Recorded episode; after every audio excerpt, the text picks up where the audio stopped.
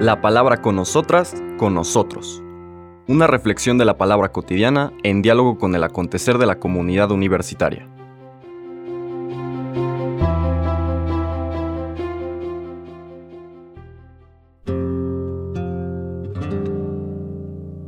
Hola, buenos días. Bienvenidas, bienvenidos a la palabra con nosotras, con nosotros. Hoy lunes 12 de junio de la décima semana del tiempo ordinario, cambiamos de Evangelio, terminamos la lectura de las ferias, es decir, de las misas entre semana, que estaba dedicado a Marcos, como recordarán ustedes los pasajes que estuvimos revisando y meditando la semana anterior tenían que ver prácticamente con las últimas escenas antes de la pasión del Señor. Entonces esos textos propios de la pasión, muerte y resurrección se leen en otros momentos del año y es por eso que habiendo terminado el material de Marcos, hoy vamos a retomar otro evangelio, en este caso el de Mateo. Y vamos a leer a partir del capítulo 5, versículos del 1 al 12. Recordarán ustedes, o habrán ubicado que capítulos 5, 6 y 7 son el centro de la propuesta ética del Evangelio de Mateo, en lo que solemos llamar el Sermón del Monte. Entonces en las próximas semanas vamos a profundizar en las enseñanzas de este compendio, de este resumen, podríamos decir, del buen vivir de acuerdo a la propuesta cristiana. ¿no? Mateo, a diferencia de otros autores, en particular Lucas, concentra todas estas enseñanzas sobre la conducta apropiada, como digo, el buen actuar del creyente en estos tres capítulos 5, 6 y 7. Y hoy vamos a iniciar. El preámbulo de esta elaboración de la moral cristiana, de la ética cristiana, es lo que conocemos como las bienaventuranzas. Y eso es lo que nos transmite la lectura de este día, versículos del 1 al 12 del capítulo 5 de Mateo. En aquel tiempo, cuando Jesús vio a la muchedumbre, subió al monte y se sentó. Entonces se le acercaron sus discípulos. Enseguida comenzó a enseñarles y les dijo, Dichosos los pobres de espíritu, porque de ellos es el reino de los cielos. Dichosos los que lloran, porque serán consolados. Dichosos los sufridos, porque heredarán la tierra. Dichosos los que tienen hambre y sed de justicia, porque serán saciados. Dichosos los misericordiosos, porque obtendrán misericordia. Dichosos los limpios de corazón, porque verán a Dios. Dichosos los que trabajan por la paz, porque se les llamará hijos de Dios. Dichosos los perseguidos por causa de la justicia, porque de ellos es el reino de los cielos. Dichosos serán ustedes cuando los injurien, los persigan y digan cosas falsas de ustedes por causa mía. Alégrense y salten de contento, porque su premio será grande en los cielos, puesto que de la misma manera persiguieron a los profetas que vivieron antes que ustedes. Palabra del Señor. Yo creo que este debe ser uno de los pasajes más leídos y meditados de la Sagrada Escritura, pero que no por eso deja de darnos, como toda palabra viva de Dios, alguna nueva información, una nueva comunicación, una nueva palabra de vida para cada una y cada uno de nosotros cuando la meditamos. Voy a compartir con ustedes algunos puntos que nos pueden ayudar a esta reflexión alrededor de las bienaventuranzas. Primero el contexto. Es claro, todo el Evangelio de Mateo tiene esa intención de presentar a Jesús como el nuevo Moisés. Un nuevo Moisés que viene a presentar la plenitud de la ley. Recordemos que inclusive en el tiempo de Moisés fue evolucionando esa ley, esa comunicación de Dios hacia su pueblo durante el recorrido del Éxodo.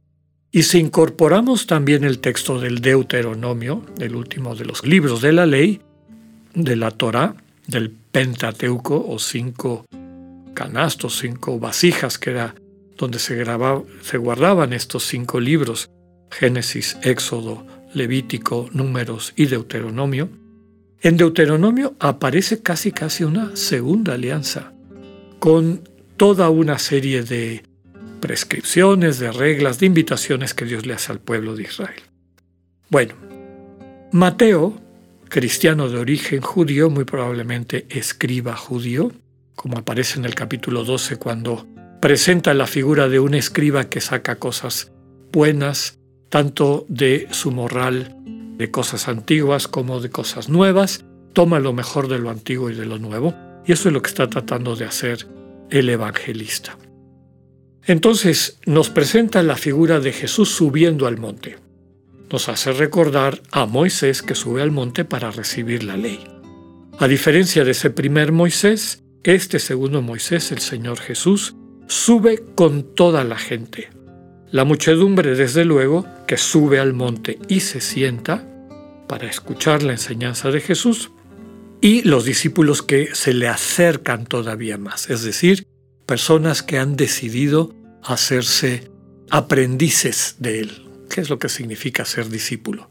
Un discípulo siempre tiene un maestro. El maestro empieza a enseñarles y lo primero que les enseña son estas bienaventuranzas.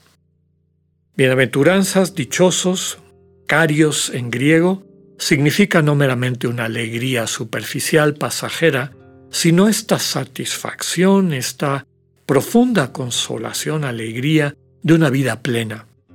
Queda claro que las bienaventuranzas no hablan de lo que normalmente el mundo presentará como fuente de felicidad, porque habla de personas que sufren, personas que lloran, etc.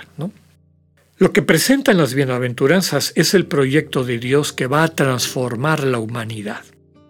Las ocho bienaventuranzas centrales que nos presenta Mateo están organizadas en tres bloques. Un primer bloque que es la bienaventuranza primera, dichosos los pobres de espíritu porque de ellos es el reino de los cielos. Y la octava, dichosos los perseguidos por causa de la justicia porque de ellos es el reino de los cielos, vemos que tienen la misma promesa. Aquellos que tienen espíritu de pobres, es decir, que optan, que descubren la verdadera pobreza, que es el captar que absolutamente todo lo que importa en esta vida es un don gratuito de Dios, son personas que ya viven ya en presente en el reino de Dios, en el reino de los cielos. Mateo no dice reino de Dios porque parte de su tradición judía es tener cuidado de no usar el nombre de Dios. Entonces usa giros poéticos como reino de los cielos. Quienes han descubierto que todo lo bueno es don de Dios, es decir, tienen esta conciencia de pobreza de espíritu, ya viven con Dios como centro de su vida, que es lo que significa reino de los cielos. Y esas personas, por esa propia, ese propio dinamismo y fidelidad a su vínculo con Dios, son perseguidos por causa de la justicia. Es decir, son perseguidos porque se van adecuando a la justicia divina. Y la justicia divina no es repartir premios y castigos, sino ajustar al ser humano a que transmita su condición de imagen divina, es decir, que interactúe con otros hermanos y hermanas e interactúe con el mundo, con la creación, desde el dinamismo del amor. Las otras bienaventuranzas 2, 3 y 4 están en futuro, Dichosos los que lloran porque serán consolados. Dichosos los sufridos porque heredarán la tierra. Dichosos los que tienen hambre y sed de justicia porque serán saciados. Futuro. Quiere decir que la situación actual, que no es buena, no es, para sentirse dichoso, cuando lloramos, cuando sufrimos, cuando tenemos hambre y sed de justicia porque no se nos las da, hay una promesa de que eso va a ser transformado. Las bienaventuranzas 5, 6 y 7 también están en futuro, pero no son cosas negativas. Dichosos los misericordiosos porque obtendrán misericordia. Los limpios de corazón porque verán a Dios. Los que trabajan por la paz porque se les llamará hijas e hijos de Dios. Estas tres bienaventuranzas presentan la condición de aquellos que siendo pobres de espíritu se abren al dinamismo de Dios se hacen misericordiosos, van limpiando su corazón, trabajan por la paz. Y precisamente porque reciben ese don son capaces después de secar las lágrimas de los que lloran, de ayudar a querer en la tierra los sufridos, a saciar el hambre y sed de justicia de aquellas personas a quienes se les ha negado. ¿Qué son las bienaventuranzas? Una invitación a ponernos bajo la soberanía de Dios, ciudadanos, ciudadanas del reino de los cielos, para que, capacitados por este mismo Dios, podamos ser agentes de la transformación del mundo, sobre todo para transformar la vida de quienes lloran, sufren y tienen hambre y sed de justicia. Que así sea, que tengan un buen día. Dios con ustedes.